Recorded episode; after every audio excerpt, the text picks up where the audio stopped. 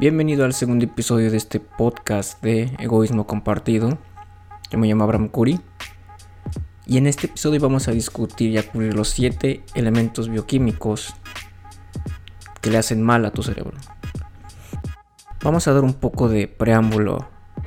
En la industria de la autoayuda, en ocasiones depende de quien te lo exponga, mucha gente vende humo únicamente te menciona los aspectos psicológicos que ellos consideran importantes y te dicen que con suficiente pensamiento positivo y motivación puedes llegar lejos y alcanzar cosas que jamás creíste posible. Y si eres lo suficientemente sensato o sensata, te darás cuenta que es una mentira. Tu desarrollo en cualquier ámbito es integral. ¿Y qué significa que sea integral? Que comprende elementos de otras áreas para que sea armónico y fluido. No basta con pensamientos positivos que te hayas encontrado en Facebook, o si te inspiraste en el libro de Ronda Barr, El Secreto, o en esta frase de El universo conspira a tu favor, dicha por un famoso autor brasileño.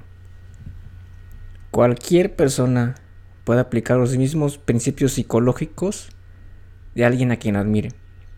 Tú ponle nombre. Dalai Lama, Mark Zuckerberg, Steve Jobs, Elon Musk o quien tú quieras. Otro elemento que es importante considerar es la bioquímica. Y para esto no es necesario que te familiarices con conceptos tan complejos como el ciclo de Krebs o la glucólisis. Pero si tienes deficiencias de vitaminas D, omega 3, 6, vitamina C o vitamina B12, o tus neurotransmisores que son dopamina o serotonina no circulan como deben, puedes experimentar falta de atención, falta de concentración, fatiga y en casos más extremos hasta depresión. La ignorancia de tu bioquímica socava cualquier principio psicológico que te apliques. Podrás tener tus frases motivacionales pegadas en una pared, en un marco, o te podrás decir autoafirmaciones en el espejo, pero si descuidas este aspecto de tu vida, simplemente no puedes progresar. Así de categórico es. Es desafortunado ver que solo nos enfocamos en nuestra bioquímica de manera indirecta cuando queremos bajar de peso. Por ejemplo, vamos al doctor o al médico cuando estamos enfermos Vamos al dentista cuando ya no tenemos un diente. Vamos a un psicólogo a un psiquiatra cuando ni siquiera puedes contigo mismo y estás al borde del suicidio, por ejemplo. Está de más decir que vivimos en un mundo hiperconectado. Te puedes enterar de todo lo que pasa al otro lado del mundo viendo tu teléfono. Sin embargo, tu bioquímica sigue siendo igual de básica que hace mil, dos mil años atrás. Esa no se puede actualizar. Al menos no por ahora. Actualmente, ¿qué hace un individuo promedio? Nos las pasamos en nuestra computadora, en el teléfono, en la tablet, en el notebook o lo que sea. Nuestro entretenimiento está literalmente todos los días detrás de una pantalla. Un estudio publicado por Will Oremus llamado What Controls Your Facebook Feed en 2016 describe y muestra cómo las compañías de aplicaciones usan su tecnología para que las plataformas cada vez sean más y más adictivas. Y es aquí donde tenemos que mencionar a la famosa dopamina, también conocido como el químico de la recompensa. ¿Cómo puedes liberar este transmisor en redes sociales? Fácil, con números. Números de likes, números de visitas, números de compartidos. E incluso aquí es muy curioso este fenómeno. No es lo mismo que tu tía o tu prima que siempre comenta y te da like en tus fotos lo haga a que lo haga el chico o la chica que te gusta, ¿verdad? Solamente haz el ejercicio y recuerda cuándo fue la última vez que te pusiste una excusa o tus pensamientos negativos fueron constantes y que te avasallaron o simplemente no tenías la motivación para seguir adelante. Puede que lo que traduzcas como una actitud mental negativa simplemente sea que no estés recibiendo lo suficiente de este neurotransmisor la dopamina. Como un pensamiento te lleva indiscutiblemente al otro, puede que sientas que naciste siendo un inútil, un indigno o un débil por no poder afrontar la vida. Y te das cuenta, o y si no, será mejor que lo hagas, de que pensar de manera positiva no es un sustituto de deficiencias nutricionales. Pensar positivo se asocia más con alto o baja autoestima, pero no como síntomas de enojo, antojos, dolores de estómago, sentirte abrumado o incluso con falta de sueño. ¿Sabes lo que puede llegar a ser un individuo cuando sufre todo esto? Se flagela, más bien se autoflagela, por no ser tan bueno como los demás. Y no solo eso, se compara con otra persona. Otra forma de verlo es que tú no eres tus excusas. Tus excusas son el resultado de un desequilibrio bioquímico. El fracaso, además de ser subjetivo, no solo se debe a niveles bajos de dopamina. También es cuestión de entender la respuesta llamada lucha o huida, fire or flight en inglés, lo cual es una serie de cascadas que ocurren dentro de tu cuerpo. Cuando tienes miedo o estás en una situación de peligro, liberas adrenalina y la reina de todas las hormonas, el cortisol, la hormona del estrés. Cuando estas dos hormonas se combinan, se incrementa tu respiración, tu ritmo cardíaco, presión sanguínea en piernas, tus niveles de glucosa aumentan y regresan a la normalidad. Sin embargo, cuando por un periodo se extiende, trae consecuencias tanto emocionales como físicas. Las consecuencias emocionales incluyen cambios súbitos de temperamento, sentirse abrumado, no ser capaz de relajarse, autodesprecio, baja autoestima y autoconfinamiento solitario.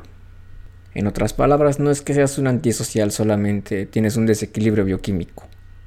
Las consecuencias físicas incluyen dolores de cabeza, bajos niveles de energía, dolor de estómago, tensión muscular, insomnio, supresión del sistema inmunológico, lo que significa que te puedes enfermar con mayor facilidad de cualquier cosa.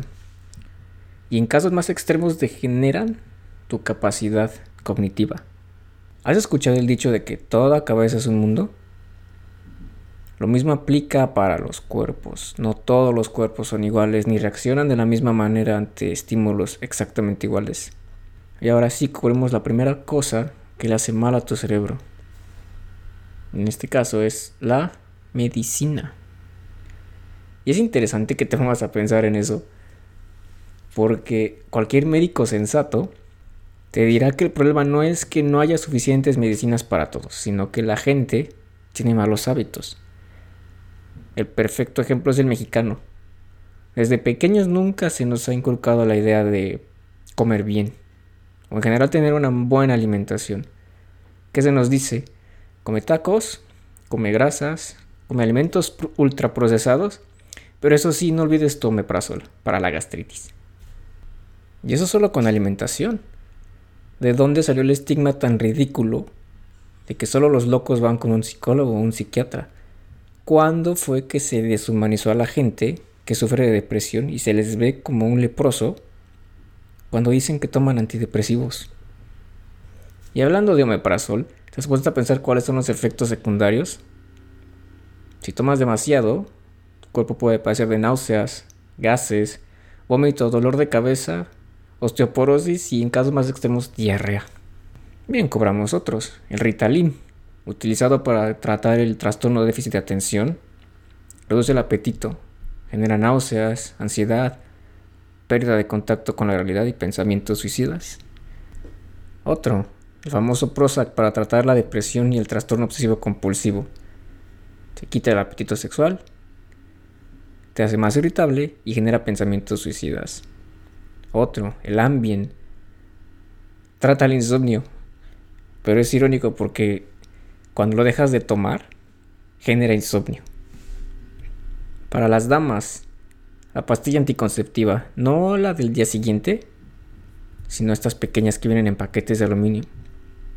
Un estudio en 2008 de la Royal Society reveló que las mujeres son más atraídas a hombres genéticamente diferentes a ellas cuando no están tomando la pastilla. Cuando la están tomando, se sienten atraídas con hombres genéticamente similares a ellas. ¿Y esto qué significa? Que cuando la dejan de tomar, y esto va para los hombres, la mujer ya no se siente atraída hacia ti. O es más probable que te deje o se sienta menos atraída hacia ti. La segunda cosa es alergia o sensibilidad a los alimentos. Y aquí vamos a tocar una bebida amada por muchos y odiada también, el café. Un libro publicado por una autora llamada Ruth Wallen, llamado Caffeine Allergy, recopiló los deterioros mentales ocasionados por una extrema alergia a la cafeína, desde trastorno bipolar, esquizofrenia, paranoia y alucinaciones. Todo esto ocasionado por una alergia excesiva al café, o más bien a la cafeína. Existen exámenes que pueden decir a qué alimentos eres alérgico y a cuáles no. Y si no está a tu disposición o simplemente no te los quieres hacer, Prueba intentando la cafeína por un mes. Ojo, cafeína, que no es lo mismo que café. Esto incluye refrescos, bebidas energéticas, té e incluso algunas proteínas en polvo. Haz el experimento un mes y observa cómo te sientes. Otro conjunto de proteínas que se puso de moda de la noche a la mañana fue el gluten. ¿Cuándo fue que se puso de moda odiar al gluten sin tener idea?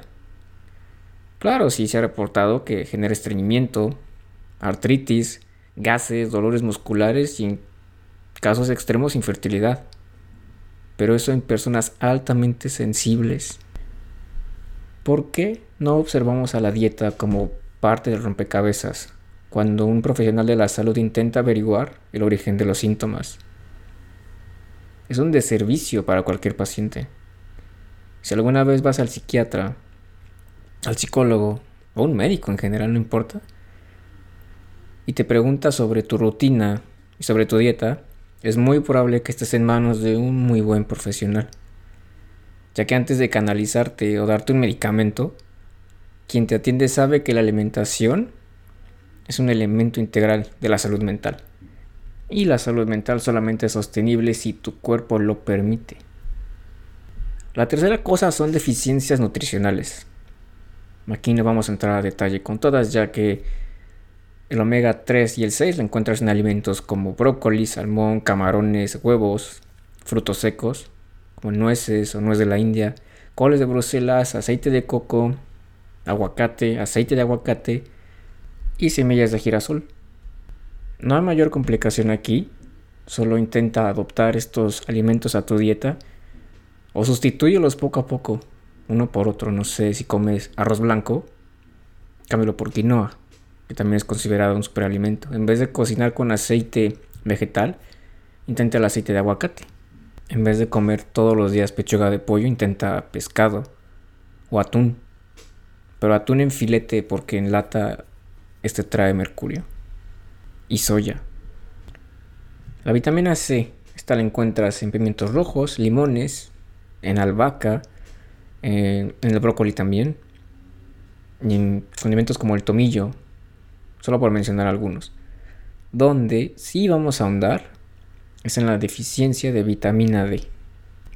Hay numerosos estudios que corroboran que su deficiencia está directamente relacionada con la depresión, para la dificultad de concentrarse, para olvidarse de las cosas con más facilidad, bajos niveles de testosterona e incluso demencia por lo cual no es simplemente no salir, esto ya también es una pandemia muy silenciosa, al igual que el cortisol.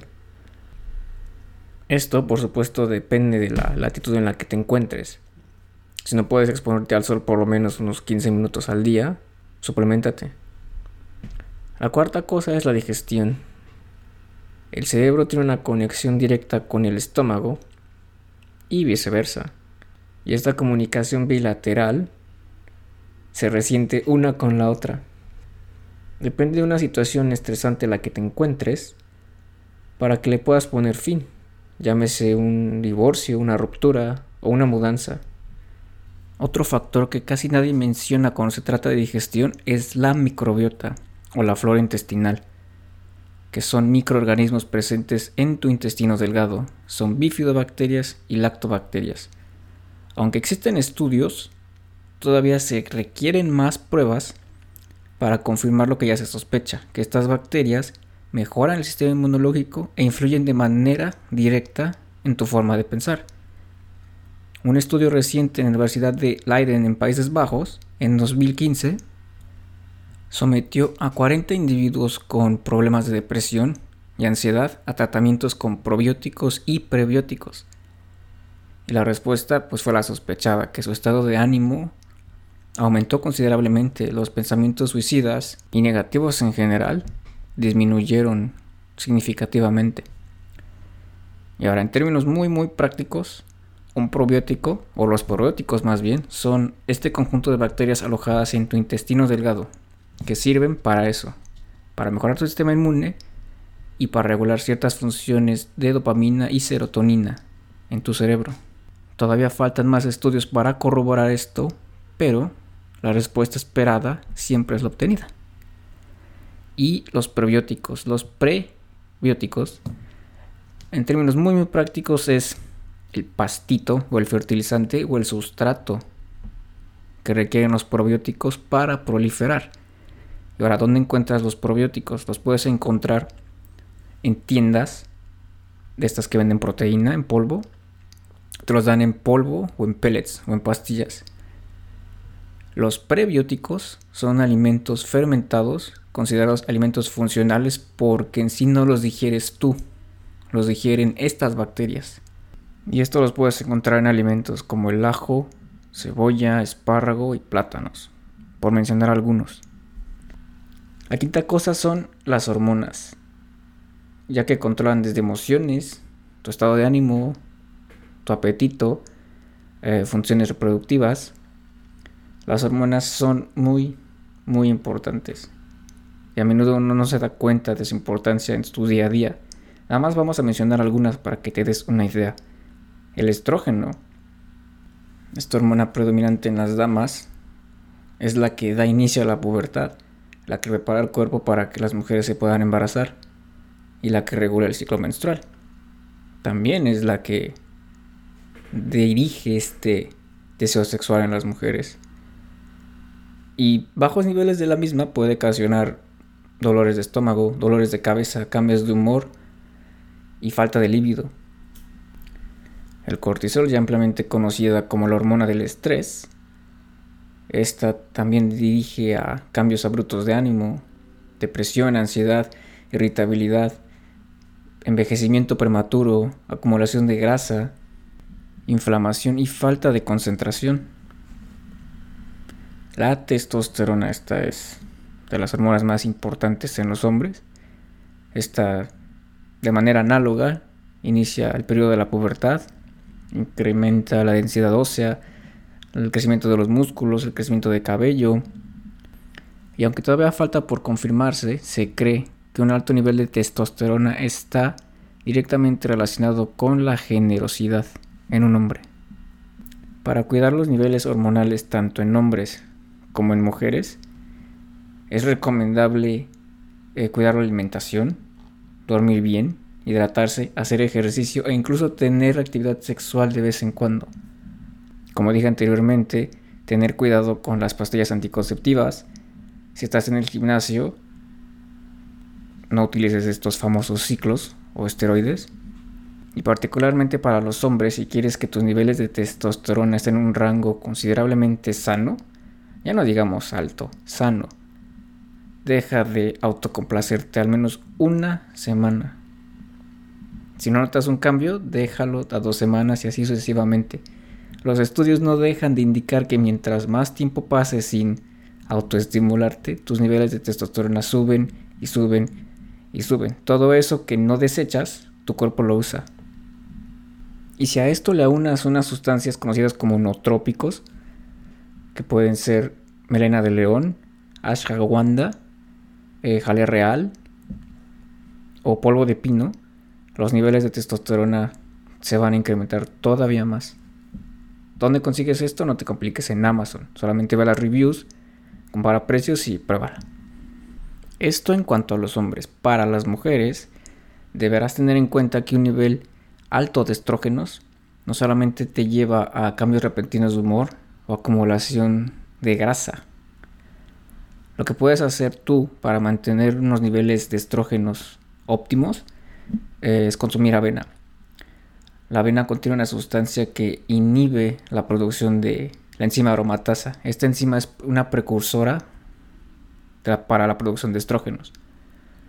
También eh, el aceite o las semillas de lino eh, reducen la producción de colesterol y por lo tanto la producción de los estrógenos. Recuerda que el colesterol es, es un precursor hormonal. Y ya tanto hombres como mujeres tienen que quitarse esta idea de que las grasas o el colesterol son malos. No. Necesitas, necesitas colesterol, al menos de un tipo en específico, para producir hormonas. Las hormonas son sustancias de naturaleza lipídica. Lipídica, grasas, pues. El aceite de oliva extra virgen, pero únicamente en ensaladas. Este no lo utilices para cocinar. Es muy malo sobre todo cuando empieza a quemarse, las sustancias que se liberan en el sartén donde estés cocinando son cancerígenas. Así, cruda, como un aderezo sobre tus ensaladas o frutas. Los frutos rojos también, eh, además de ser ricos en antioxidantes, inhiben la producción de esta enzima que ya había mencionado anteriormente, la aromatasa. La sexta cosa que le hace daño a tu cerebro son las alergias. Si alguna vez has sufrido de una fiebre ocasionada por una alergia, te darás cuenta que de primera mano que apesta, que es horrible, no es nada grato tener una. Porque los síntomas no únicamente se limitan a tener catarro, a estornudar o a inflamarse. A la larga te puede dejar muy fatigado y con dolores de cabeza. Todavía falta evidencia que lo confirme, pero los estudios actuales indican que los individuos que sufren de algún tipo de alergia son más propensos a padecer de ansiedad y de cambios de humor súbitos. Este estudio se llama Allergic Rhinitis, Relationships with Anxiety and Mood Syndromes. Es de julio de 2011, por si gusta checarlo. Y eso solo hablando de las alergias. También se ha demostrado que los mismos medicamentos que se utilizan para tratar algunas alergias son responsables de una reducción en el tamaño de la densidad cerebral, lo que puede, a largo plazo, llevar a trastornos mentales como el Alzheimer. Y bien, la última cosa que le hace daño a tu cerebro son las toxinas. ¿Y qué son las toxinas? Bueno, en términos sucintos muy prácticos son venenos, la mayoría de origen externo, que pueden estar incluidos en tu alimentación, en el aire que respiras, en el agua que tomas Vaya, ya hay estudios que confirman la presencia de hormonas en el agua. Metales pesados. Metales que no necesitamos en ninguna cantidad de nuestro cuerpo, ni siquiera a nivel traza. Y hay estudios llevados a cabo en adolescentes que exhiben que el mal comportamiento debe en gran medida a la contaminación ambiental, más bien al aire, aire que trae partículas aerotransportadas hay metales pesados que estos no solamente afectan a nivel cerebral, eso también afecta a tu piel, por ejemplo, que es nuestro órgano más grande y el que más está expuesto con nuestro ambiente. Y no solo eso, cuando las toxinas alcanzan nuestro sistema nervioso se convierten en neurotoxinas. Y hay estudios que demuestran que los metales pesados están directamente relacionados con crímenes violentos. Esta información está en el artículo de acetilcolinas, toxinas y comportamiento humano del Journal of Clinical Toxicology de 2015. Sin embargo, no todas las toxinas son necesariamente metales pesados. Las toxinas pueden ser sustancias que encontramos en nuestro día a día. Y en este momento te voy a compartir tres, de las cuales tal vez no tenías idea de tanto daño que te hacían. El aspartamo.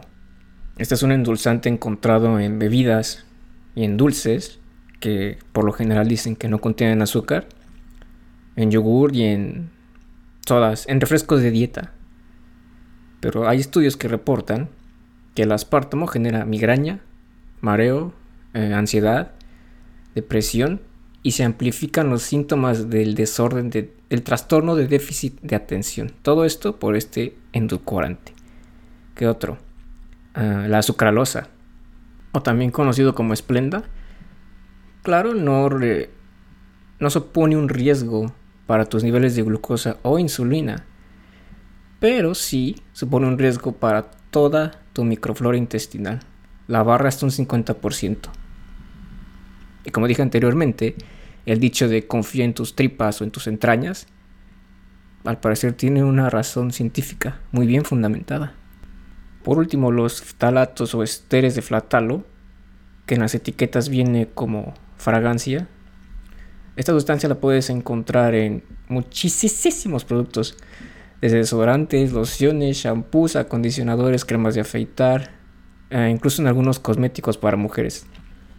Solamente para que te des una idea, de un estudio publicado en The Guardian en 2015 de Amy Westerveld, reportó que los talatos están relacionados con enfermedades y padecimientos como el asma, trastorno de déficit de atención, cáncer de mama, obesidad, diabetes tipo 2, IQ bajo, trastornos del espectro autista, infertilidad en hombres y alteraciones del ciclo hormonal tanto en hombres como mujeres.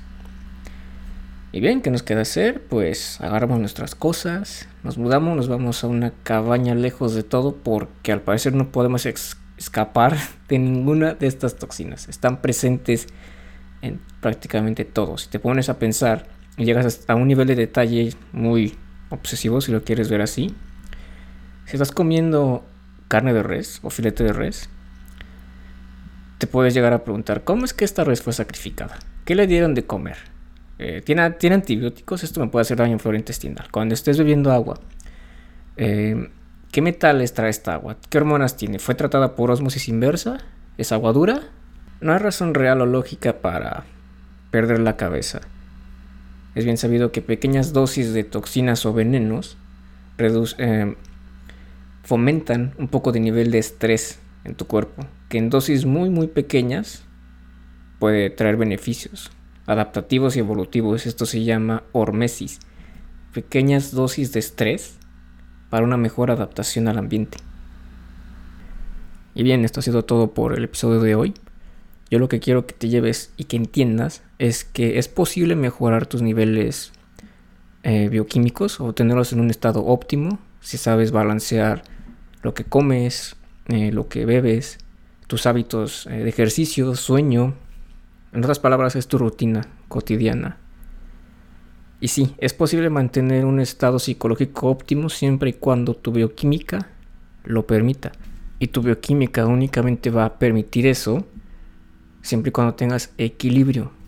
¿A qué me refiero? De nada te sirve que compres un nutrópico y lo consumas si no haces ejercicio y si no duermes bien. De nada sirve que te suplementes. Igual, si no duermes bien, si no haces ejercicio, y no bebes agua. Sin embargo, aquí también hay aristas de una misma situación. Para ejemplificar, te pongo un contexto, un ejemplo. Supongamos que eres un hombre con niveles óptimos de hormonas, de testosterona, eh, tu ciclo circadiano es el correcto, duermes las horas que tienes, te hidratas bien, eh, no tienes alergias y supongamos que no tomas un medicamento por el momento. Obviamente, si tu pareja llega de la nada y te dice, Perdón, después de estos 10 años ya no te amo, ya no quiero estar contigo. Por supuesto que tu bioquímica no te va a solucionar nada. Tu microflora no se va, perdón, tu flora intestinal no se va a encargar de hacerte sentir mejor.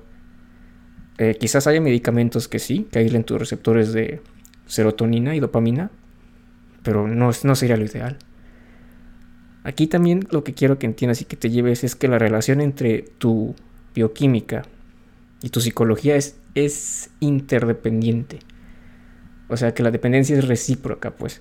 Una no se puede sostener sin la otra y viceversa. Es un equilibrio, como en todo. Pero al mismo tiempo tenemos que entender que ningún cuerpo es igual, como dije al inicio. Tal vez lo que sea bueno para ti no sea bueno para mí. Tengamos diferentes estilos de vida, diferentes metas. Eso ya será cuestión de que adaptes tus necesidades a tu estilo de vida. Solamente para ahora sí acabar, te quiero invitar a, esta página que se llama nutrupedia.com. Aquí viene información muchísimo más a detalle sobre los nutrópicos. Vienen reviews, hay literatura científica para respaldar todo, hay testimonios y diferentes presentaciones. Ya solo es cuestión de que veas cuál te interesa y lo puedes pedir por Amazon. En fin, eh, muchísimas gracias por tu atención por escuchar este segundo episodio de Egoísmo Compartido. Yo me llamo Abraham Curi. Te agradezco y nos vemos en la que sigue.